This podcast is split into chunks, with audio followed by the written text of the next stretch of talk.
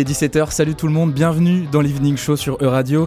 Comme d'habitude ici on vous raconte l'actualité locale et internationale, on écoute de la musique indépendante qui vient des quatre coins d'Europe et on discute, on explore, on explique, on débat, on refait le monde avec un invité tous les jours. Un programme chargé pour une émission d'une heure, donc on va commencer sans plus tarder, mais avant, est-ce que ça vous est déjà arrivé de rencontrer quelqu'un comme ça, en soirée, dans une manifestation, et de vous dire que la personne et vous, vous avez plein de points communs, que vous entendez super bien? Et eh ben, c'est l'histoire de ce duo entre Bogota et Berlin. On s'écoute le titre Passo Palente du groupe Contanto. Les 17h, bienvenue dans l'Evening Show.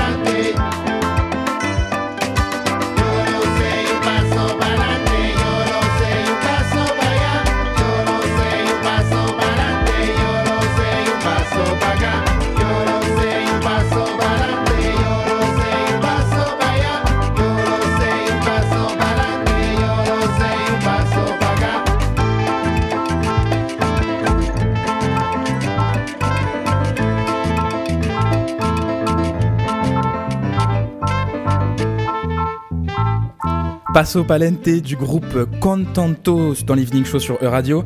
Cette émission, je l'anime pas tout seul, bien sûr, je suis avec notre journaliste Vincent Lepape. Salut Vincent. Salut Brieux. Comment ça va? Bien, ça va très bien et vous? Ça va, ça va très bien, ça me fait plaisir, ça fait longtemps qu'on s'est pas retrouvés, juste tous les deux, comme ça, non, non, ça me fait plaisir, je tenais à vous le dire. Bon alors tous les jours dans l'Evening Show, on accueille un ou une invitée, et aujourd'hui, qui, est-ce qui vient nous rendre visite, Vincent? Eh bien, on accueille Mona Prudhomme, coordinatrice de l'association Nantes Ville Comestible, pour parler du festival des 48 heures de l'agriculture urbaine qui a lieu ce week-end. Et on accueillera Mona Prudhomme donc à partir de 17h25, dans une dizaine de minutes, donc restez bien avec nous. Un peu après 17h30, l'heure de notre point sur l'actualité du moment. Et enfin, un peu après 17h45 cette fois-ci, Vincent, vous nous présenterez votre chronique d'actualité cinéma, L'oreille sur l'écran, dans laquelle vous allez nous parler de quel film? Alors, je vais vous parler du Jeune Imam, un film de Kim Chapiron qui vient tout juste de sortir. Et bah, ça promet. On repart en musique avec encore un duo entre un artiste allemand et une artiste indienne. C'est l'aérienne collaboration d'Andy Otto et MD Palawi avec le titre Bangalore Whispers. Détendez-vous, vous êtes sur Radio.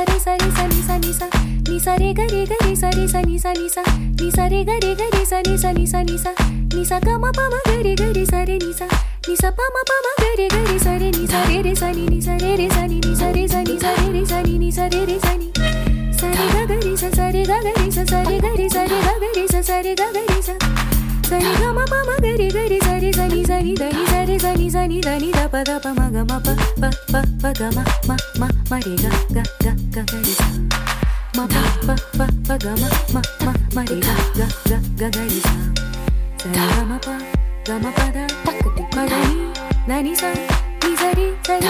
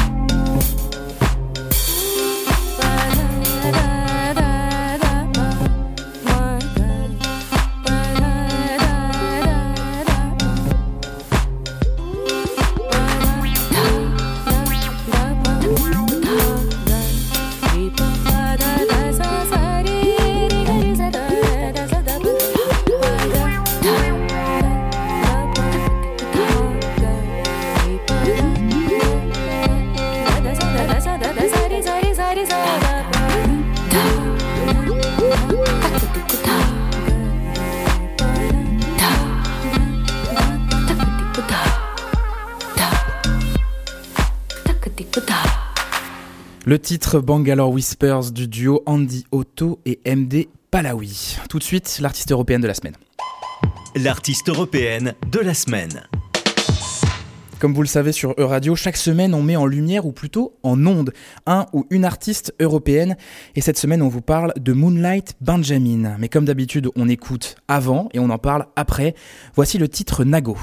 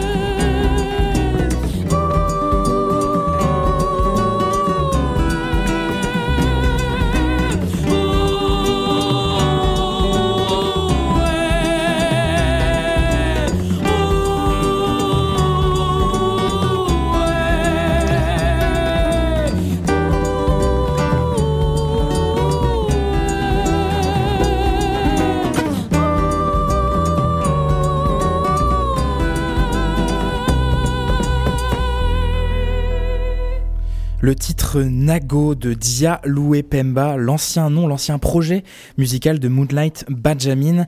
Elle débute la musique avec le chant religieux appris à l'orphelinat, là où elle a été élevée. Plus tard, elle renoue avec ses origines haïtiennes et la culture vaudou à travers la musique. En 2002, elle part s'installer en France, à Toulouse plus exactement, pour des études de musique. Quelques années plus tard, elle se fait connaître, avec le groupe Diaoulé Pemba, qui a pour but de partager les rythmes et mélodies traditionnelles d'Haïti.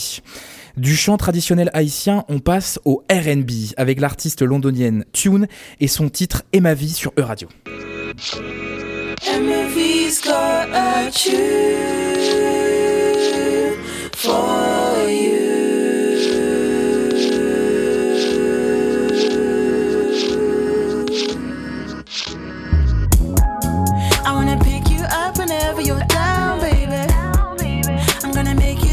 You're in my town, baby. You made me pour some rum when you're not around. I was lost, but now I am found. If I know something, I know it sounds crazy. It's gonna feel so good whenever I'm close to you. Promising I'll do the things that you want me to. Whenever you need some, you know I got some. I hope you don't plan on making me run. All you gotta do is call me up and I'll come. Ooh,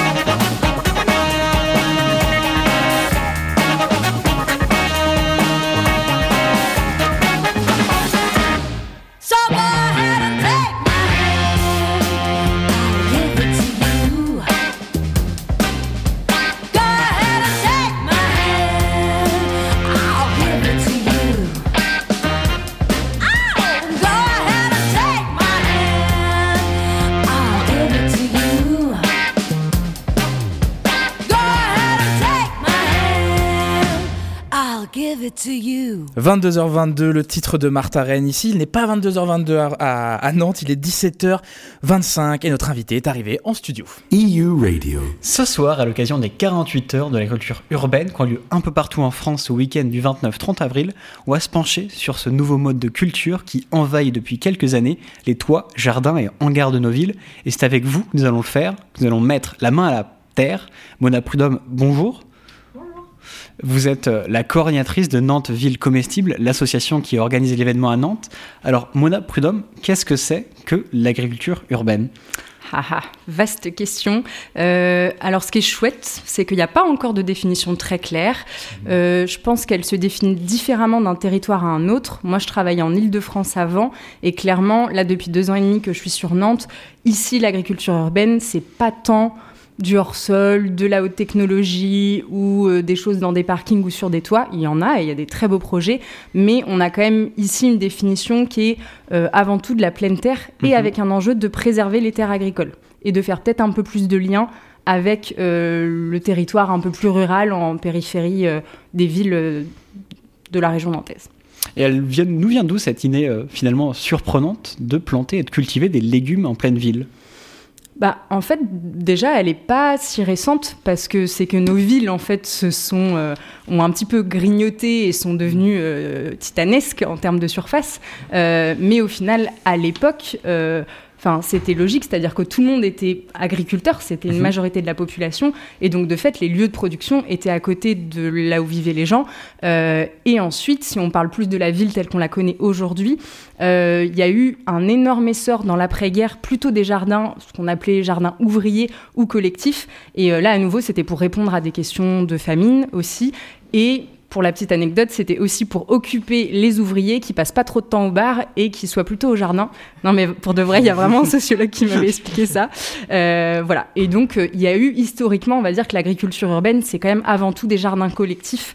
Euh, Et ensuite, aujourd'hui, il y a un essor énorme plutôt avec des micro-fermes et des projets qui se glissent dans les interstices aussi de la ville. Et du coup, pourquoi aujourd'hui on veut remettre finalement cette idée au goût du jour? Alors, il y a plein de raisons. Je pense que chacun a la sienne, mais pour aller un peu dans l'explication euh, peut-être un peu plus cliché, mais c'est aussi qu'en tant que citadin, euh, en 2050, on va être 7 personnes sur 10 à vivre dans une zone urbaine. Euh, Aujourd'hui, c'est déjà, je pense, la moitié de la population, enfin, je sais pas exactement, mais en tout cas, il y a ces chiffres qui arrivent où il y a vraiment, on est de plus en plus nombreux dans les villes. Et euh, à un moment, bah, on se sent déconnecté, on sait plus trop en fait ce qu'il y a dans nos assiettes, d'où ça vient. Donc je pense qu'il y, a y des enjeux aussi bah, de santé, euh, de, de biodiversité, et, euh, et je pense que les citadins, oui, ils ont, ils sont peut-être, bah, ils ont besoin de se reconnecter à la nature, de savoir un peu comment est-ce qu'on fait pousser un légume, et, et du coup, bah, entre autres, je pense qu'il y a un engouement là-dessus qui a été en plus accentué par la crise sanitaire qu'on a connue, d'être, euh, en fait, de se rendre compte que euh, ben, si demain on- tous les ponts sont coupés et que euh, la France doit être autonome en termes d'alimentation, ou ne serait-ce que les régions, euh, pour vous donner un petit ordre d'idée, mais euh, sur la métropole, on est à 2,8% d'autonomie alimentaire. hein. Donc euh, clairement, euh, On on n'y est pas encore, quoi, vraiment. Non. Alors, moi, je me disais quand même, est-ce que c'est pas un peu contradictoire aussi de faire de l'agriculture en ville, notamment comme vous le mettez en avant, de faire ça en, pleine terre, quand on pense quand même que c'est l'un des endroits les plus pollués, finalement? Alors oui, c'est clairement euh, une des plus grosses difficultés, euh, c'est la pollution. Enfin voilà, ça peut être la pollution. Après, il y a plein de façons de contourner ça. Euh, bah, déjà par des bacs potagers, par exemple. Donc il y a des endroits quand vraiment les sols sont trop compliqués. À un moment, il faut pas prendre de risques et euh, il y a plein de systèmes. Donc ou de cultiver dans des bacs ou même de recréer du sol sur le sol. Donc ça, euh, on le sait très bien le faire. En fait, c'est des systèmes de couches de lasagne. On met plein de matière et au final, bah, votre légume, il pousse quand même sur la terre, mais vous avez recréé un sol qui, lui, n'est pas pollué. Euh, voilà. Et en même temps, ce que je tiens juste à rappeler, euh, moi venant de la campagne, euh, clairement, si on part aussi sur une agriculture rurale où il peut y avoir encore beaucoup d'utilisation de pesticides, typiquement les abeilles, il y a plus de mortalité d'abeilles en campagne qu'en ville. Donc en fait, c'est qu'on parle pas de la même pollution, mais c'est pas forcément plus rose à la campagne. Eh bien, on, on est maintenant, on revient en ville à Nantes, puisque c'est notamment là qu'il y a ce lieu symbolique de l'agriculture urbaine qu'on appelle l'Argonaute. Oui, effectivement, l'Argonaute. Est-ce que vous pouvez nous en dire un peu plus à ce sujet? Parce que c'est là d'ailleurs que vous avez vos bureaux vous-même. Oui, donc l'agronaute, c'est un. On définit un peu comme un tiers-lieu, euh, notamment euh, comme un, tiers-lieu d'agriculture urbaine, donc qui a été euh, fondé en 2018 par l'association La Sauge, avec qui nous on co-organise ce festival des 48 heures de l'agriculture urbaine. Et en fait, pourquoi tiers-lieu? C'est parce que c'est un lieu qui est très hybride. Il y a de la production, donc La Sauge cultive des plants potagers, des micro-pousses. Ils ont vraiment des salariés, toute une équipe qui gère cette production-là. Et sur place, on est aussi une dizaine de structures résidentes. Donc en fait, c'est aussi un lieu, un peu un hub, où euh, nous, ça nous permet d'avoir accès à des bureaux ou à des espaces d'ateliers à pas cher et de se rencontrer, d'être ensemble. Euh, Il y a des ateliers de bois, il y a une céramiste, il y a des Donc, associations. Finalement, en fait, tout ça, ça crée du lien aussi, du lien social, et lien économique, Oui. etc. Oui. Mm, mm, mm. Je me demandais aussi, est-ce que vous avez peut-être remarqué euh, un gain d'intérêt pour l'agriculture urbaine, avec notamment euh, l'inflation qui euh, pèse euh, sur le panier des ménages en ce moment?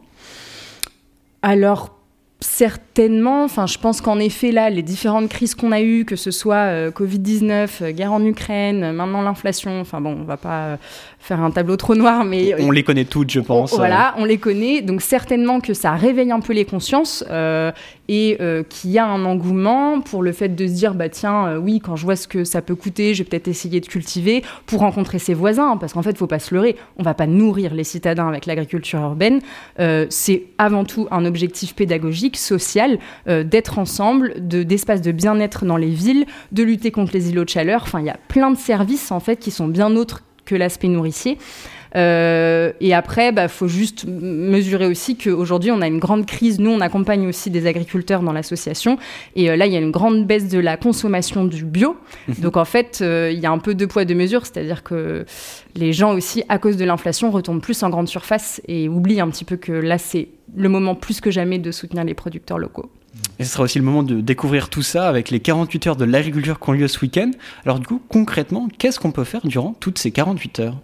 Eh ben, plein de choses. Euh, cette année, c'est la septième édition à Nantes et on est ravis puisqu'on est arrivé à 140 événements à travers 12 communes de la métropole.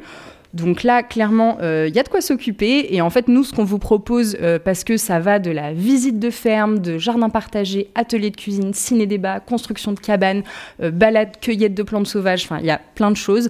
C'est d'aller sur le site, donc c'est les48h.fr. Et en fait, on a fait une carte et euh, vous avez des filtres. Et l'idée, quand même, euh, donc il va se passer plein de choses, notamment dans Nantes, mais pas que. Et c'est aussi que les hum, citadins de toute la métropole voient ce qui se passe au pied de chez eux. C'est surtout ça l'objectif euh, et le pourquoi il y a autant d'événements. Est-ce que c'est important pour vous d'avoir ce type de festival qui met en avant la question de l'agriculture euh, urbaine? Euh, oui, c'est important et, et je pense à un peu à double vocation, c'est-à-dire que c'est bon déjà pour en tant qu'habitant, euh, voilà, pour voir rencontrer un producteur, découvrir qu'il y a peut-être une AMAP en bas de chez soi, euh, voilà, un jardin ou tout ça, reconnecter et aussi entre professionnels. Parce que mine de rien, euh, c'est aussi un vrai moment fédérateur pour nous, entre professionnels de l'agriculture et de l'alimentation durable. hein. Il y a des restaurants et des épiceries qui font aussi partie du festival. Et donc là, ce soir, on a notre soirée de lancement euh, interpro, euh, parce qu'en fait, on n'a pas non plus beaucoup d'occasions de tous se rencontrer. Donc c'est aussi un des enjeux. Alors ça, on est maintenant en 2023. Qu'est-ce qui peut se passer selon vous pour l'agriculture urbaine dans les années qui vont venir? Euh, ben, il peut se passer plein de choses, c'est pas facile à prévoir. Moi, je pense qu'un des, un des petits souhaits peut-être que j'ai et qu'on porte avec l'association, euh, c'est peut-être idéalement un moment qu'on puisse enlever ce quali- qualificatif d'urbaine et qu'en fait il y a les agricultures, il y a plusieurs formes d'agriculture, qu'il y ait beaucoup plus de liens entre la ville et la campagne, entre euh, les agriculteurs, quelle que soit le- leur forme et leur euh, mode d'action. Et, euh, et donc moi je pense que voilà, idéalement, euh, il pourrait y en avoir partout. Chaque quartier peut avoir sa micro-ferme, son jardin partagé, son épicerie. Enfin bon, euh, on peut penser plein de formes. Et, euh, mais que ce soit une sorte de grande dynamique collective pour se nourrir plus, plus sainement et, et protéger notre planète un peu mieux qu'on ne le fait aujourd'hui. Eh bien, on verra tout ça. Merci à vous, Mona Prudhomme, d'avoir été avec nous. Merci. Je le rappelle, vous êtes la coordinatrice de Nantes Ville Comestible. Alors pour toutes ceux et toutes celles qui voudraient mettre la main à la terre ce week-end, vous pouvez retrouver tous les événements des 48 heures de l'agriculture qui ont lieu près de chez vous sur le site les48heures.com. La main à la terre, mais aussi j'ai vu qu'il y avait des concerts, il y a des conférences, il y a des rencontres, donc euh, plein de choses. Je crois que de ce que vous avez dit, moi ce que j'ai retenu le plus, c'est le lien social, c'est aller rencontrer les gens, discuter, voir comment on produit, comment, comment on achète, comment, comment se fait tout ce, ce circuit-là. Donc merci beaucoup, c'était super intéressant. Moi je connaissais rien du tout, enfin rien de l'agriculture urbaine. Tout de suite à la musique avec un diamant brut de radio qu'on est très très fier de jouer sur nos ondes. C'est VVS Panther et son titre Venus Beach. Où est le soleil, où est la mer? Les jolies filles en bikini sur Venice Beach. De monter en l'air très très vite, ouais très très vite. Comme une envie, un petit désir, un petit désir. Hey,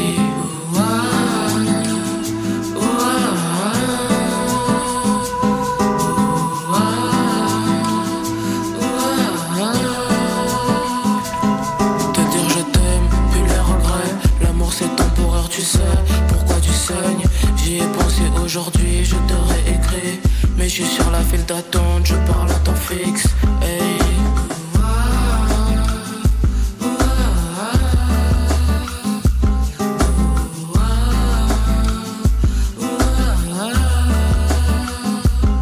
Où est le soleil, où est la mer?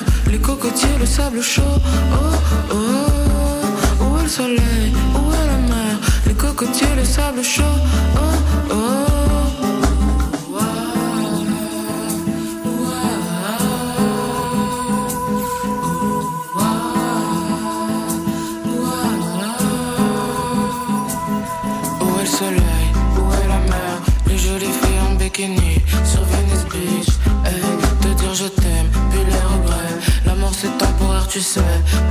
sing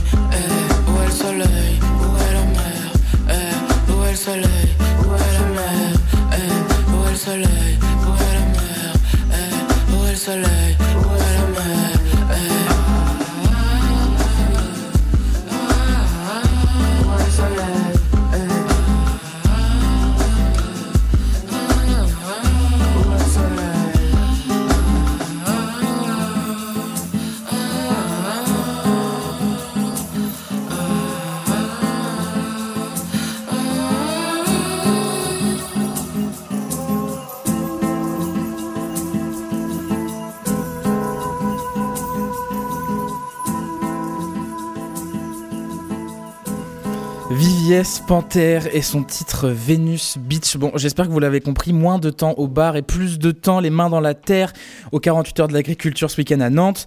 Cette semaine, l'actualité, elle a encore été très riche, très chaude et même trop chaude, surtout en Espagne. Toute la semaine et particulièrement ce week-end, l'Espagne va subir une vague de chaleur importante. Depuis hier, on peut relever des températures dépassant les 35-37 degrés dans la région de l'Andalousie, dans le sud de l'Espagne. On annonce même la température de 41 degrés demain à Cordoue, une première fois dans l'histoire du pays, aussitôt dans l'année. L'épisode caniculaire inquiète les autorités espagnoles, notamment dans les zones déjà très asséchées dans les terres andalouses où des, incendies pourraient se déclarer. Il y en a un autre pour qui ça risque de chauffer, ça va chauffer j'espère, c'est l'influenceur Dylan Thierry. Vous ne le connaissez peut-être pas, pour être honnête, j'avais jamais vu sa tête avant les récentes affaires de sc- scandale ressorties ces derniers jours. Ce n'est pas un média ni un journaliste qui est le meneur de la lutte contre les abus des influenceurs, les influx-voleurs comme on dit, mais bien un artiste français très connu, Booba. Alors qu'on aime ou qu'on n'aime pas l'album Temps mort considéré comme un classique de son genre, aujourd'hui le rappeur lead le combat contre les influenceurs et notamment l'agence de Magali Berda. Booba a révélé cette semaine des enregistrements de l'influenceur Dylan Thierry, dévoilant ses projets de devenir un cyber proxénète en utilisant des sites d'abonnement comme Mime ou OnlyFans, ou expliquant son intention de faire du trafic d'êtres humains à Madagascar ou encore tenant des propos racistes. Depuis, de nombreux médias se sont emparés de l'affaire, voyant l'engouement et la colère des gens sur les réseaux sociaux, se plaignant que ce genre de personnes soit suivi par des centaines de milliers de personnes qui se sentent aujourd'hui abusées. Les articles commencent à apparaître, mais cela pose une véritable question. Pourquoi est-ce que c'est un artiste, un rappeur, qui doit s'occuper de faire bouger les choses et de dénoncer les abus toujours présents malgré les lois? En effet, le 30 mars dernier, la loi visant à lutter contre les arnaques et les dérives des influenceurs sur les réseaux sociaux a été adaptée, adoptée pardon, par l'Assemblée nationale, mais cependant sera-t-elle suffisante pour lutter contre ce genre de dérives? L'événement sportif de la semaine, c'était hier soir lors de la 33e journée de la Première Ligue, le championnat anglais de football, lors d'un match qui opposait les Gunners d'Arsenal aux Citizens de Manchester City. Avant le match, l'équipe londonienne Arsenal était première du championnat avec 32 matchs joués, 5 points d'avance sur son dauphin Manchester City donc, avec 70 points et 30 matchs joués. Cependant, si l'équipe de Manchester récupère ces deux matchs en retard en les convertissant par deux victoires, les Citizens se verraient prendre la première place. Et hier, le match était donc capital pour Arsenal de gagner contre son dauphin pour assurer sa place de meilleure équipe d'Angleterre. Sauf que hier, Manchester City a fait imploser les Londoniens dans un match à sens unique qui a donné, le résultat spectaculaire de 4-1. Ce matin, la gueule de bois devait être sévère pour les Gunners d'Arsenal qui voient presque le titre de champion tant désiré depuis 2004 leur échapper. La chronique L'oreille sur l'écran arrive tout de suite, juste après la douceur de CZK Sebo et son titre Camomille sur Euradio.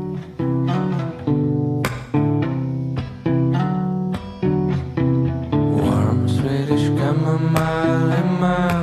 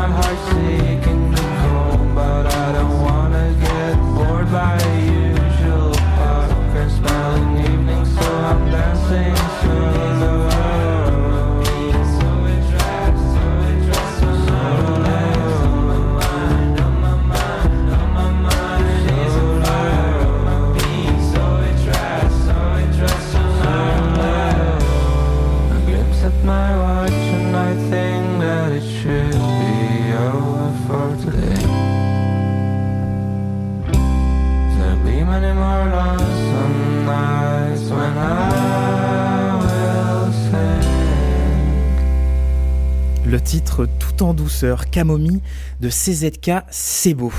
Il est 17h42, vous écoutez toujours E-Radio, c'est l'heure de la chronique de Vincent Le Pape. L'oreille sur l'écran, la chronique cinéma de Vincent Le Pape. Ce soir, nous allons parler de religion et d'arnaque avec le film Le jeune imam, dernière réalisation en date de Kim Chapiron, qui a coécrit le film avec Led réalisateur des Misérables.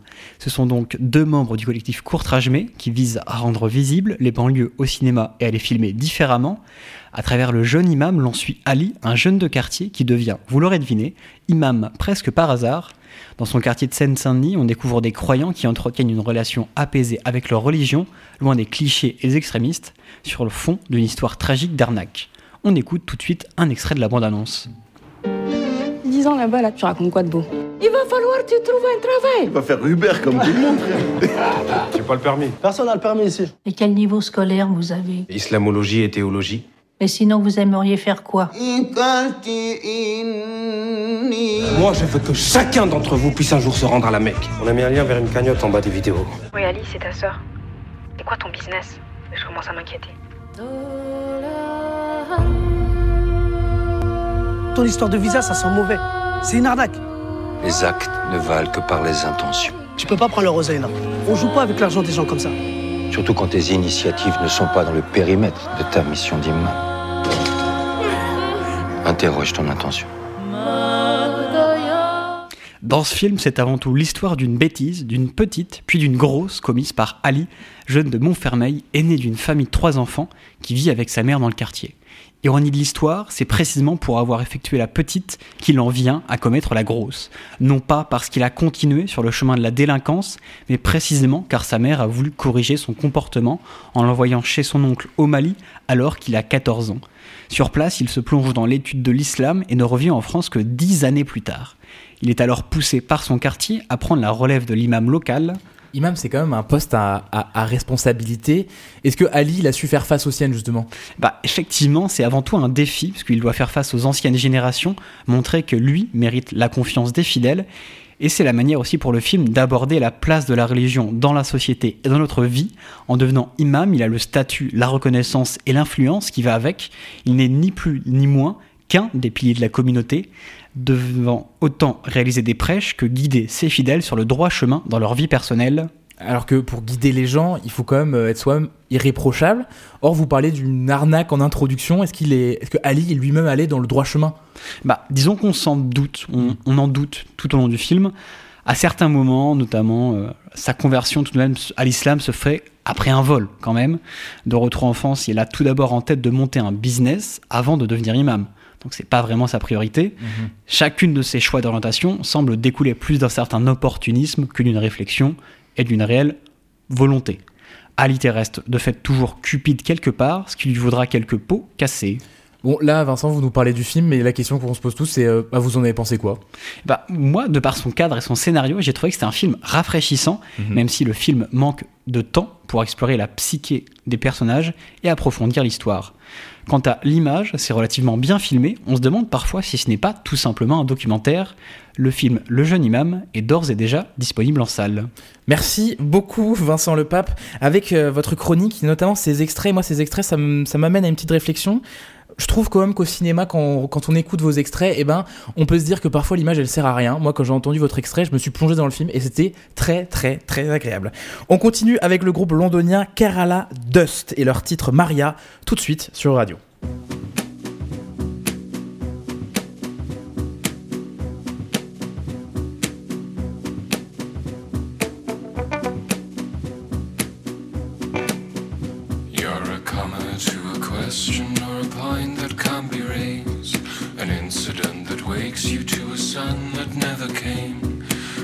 Answer to some riddle or a consequential truth. But some might say that's why I fell for you.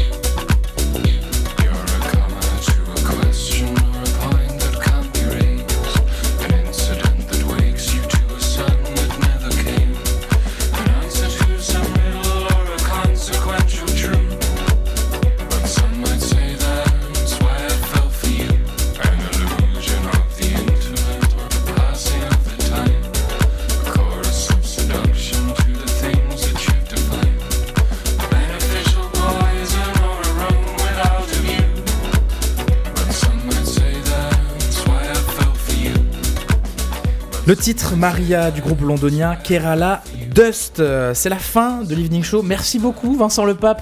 Euh, merci Runeux, merci Brieux, je veux dire. C'était un plaisir. Runeux, ce sera la semaine prochaine parce que là c'était votre dernière chronique, mais votre prochaine, la dernière interview sera peut-être avec Runeux Mailleux. Peut-être, peut-être, on verra ça la semaine prochaine. Même endroit, demain, même, même station, avec un reportage au CCN de Nantes du danseur Gabriel Houm, mais aussi l'association Parcours le Monde, de la bonne musique au 101.3 FM sur Nantes et ses alentours. Merci à Laurent Pététin à la technique. On vous laisse avec la quotidienne européenne de notre rédac bruxelloise. On se quitte avec le titre parfois de Leder Ossen Lucille. Bonne fin de journée, c'était Brio Le Fur. Ciao